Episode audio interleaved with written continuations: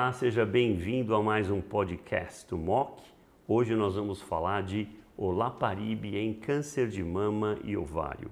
Está comigo a doutora Grazela Dalmolin, uma super expert em câncer ginecológico e mama da BP, a Beneficência Portuguesa de São Paulo. Seja bem-vindo, Grazi. Muito obrigada, doutor Buzaide.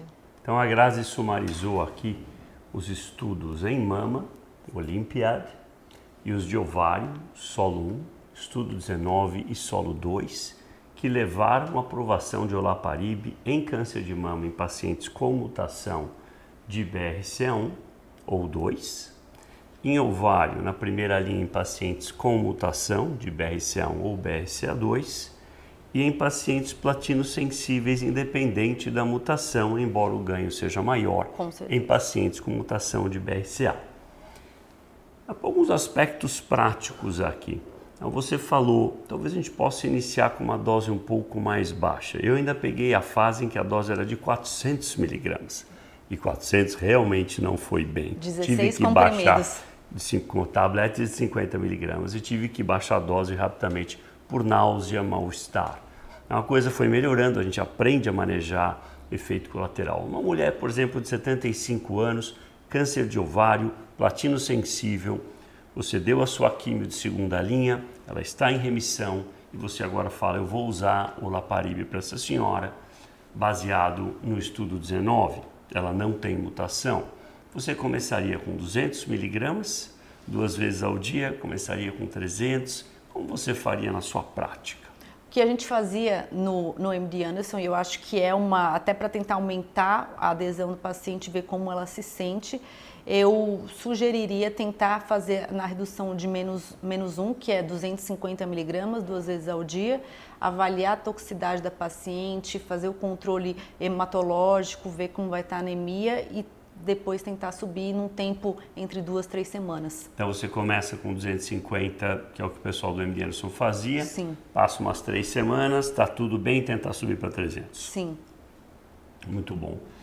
Vale a pena, nós sabemos que em câncer ah, de ovário não é só mutação germinativa, né? pode ser mutação somática. Você rotineiramente pediria algum painel de NGS para procurar mutação somática no tumor? Eu acho que esse dado ele é bastante importante e tem sido bastante discutido nos congressos, apesar de a maioria dos estudos terem incluído mutação é, germinativa. Eu acho que vale a pena a gente insistir e buscar a mutação somática também. A gente perde cerca de 5, 7% de mutação de BRCA quando a gente não faz o teste somático. Então a gente pode incorporar isso e a paciente já é comprovado em estudos que o benefício de inibidor de PARP ele é semelhante independente se a mutação é somática ou se a mutação é germinativa. Então, existem alguns dados ainda tentando avaliar se é, parece ser custo efetivo começar com um teste de mutação somática e depois mudar para o teste de mutação germinativa. Isso ainda não é um consenso nas diretrizes mundiais, mas lembrar de expandir o teste sempre que possível, é, eu acho que é importante. Em falar em teste, você enfatizou muito bem, pacientes com câncer de ovário, não importa critério, história familiar, etc., todo mundo tem que ser checado para a mutação, obviamente, germinativa. A somática agora fica um outro fator Sim. por causa do advento do olaparib no mercado. Para a mama, tem todos aqueles critérios da ANS mas temos visto que a Sociedade Americana de Mastologia agora falou toda mulher com câncer de mama, irrespectivo de história familiar ou idade, faça. Em grande parte isso ocorreu porque o custo do teste nos Estados Unidos caiu absurdamente, mesmo plataformas fantásticas que nem precisam de MLPA custam 250 dólares. Sim. Então, nós estamos falando aqui de uma mudança de paradigma. No Brasil ainda tem alguns guidelines Alguns serviços usam, por exemplo, qualquer mulher com câncer de mama abaixo de 45 Sim. e não 35, por exemplo. Qualquer mulher com um tumor triplo negativo abaixo de 60, isso abate na maioria. E depois depende um pouco da história familiar. Você acha que a gente está indo igual ao ovário?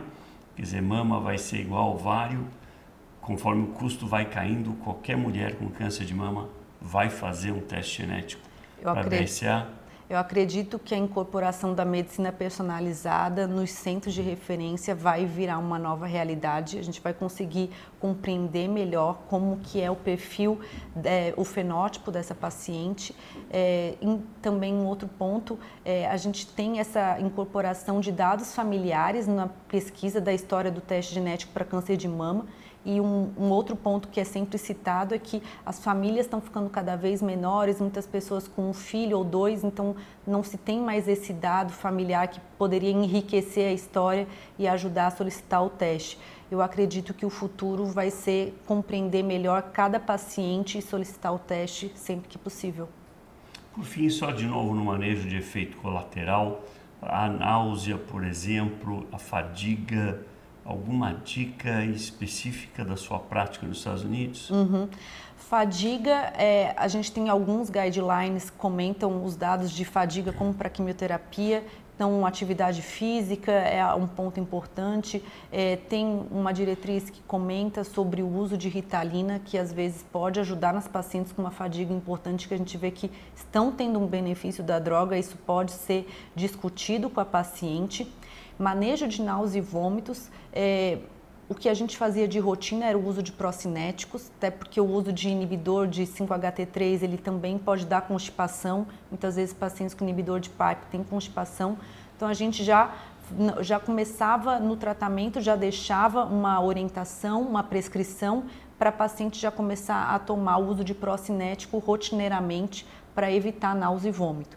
Alguns é, guidelines comentam do uso no começo do tratamento de corticoide com 5-HT3 a, a, uma maneira de esquema moderadamente metogênico, mas isso ainda não é uma rotina em todos os serviços.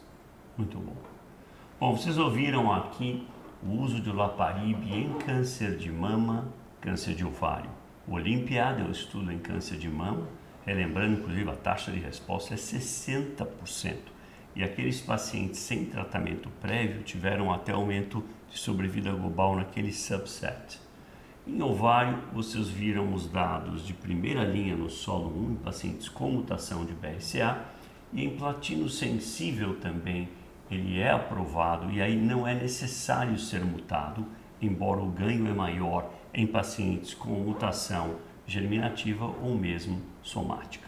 Vimos também manejo de efeitos colaterais e algumas dicas que a Grazi deu da experiência dela do MD Anderson. Grazi, obrigado mais uma vez. Muito obrigado pela atenção. Muito obrigada.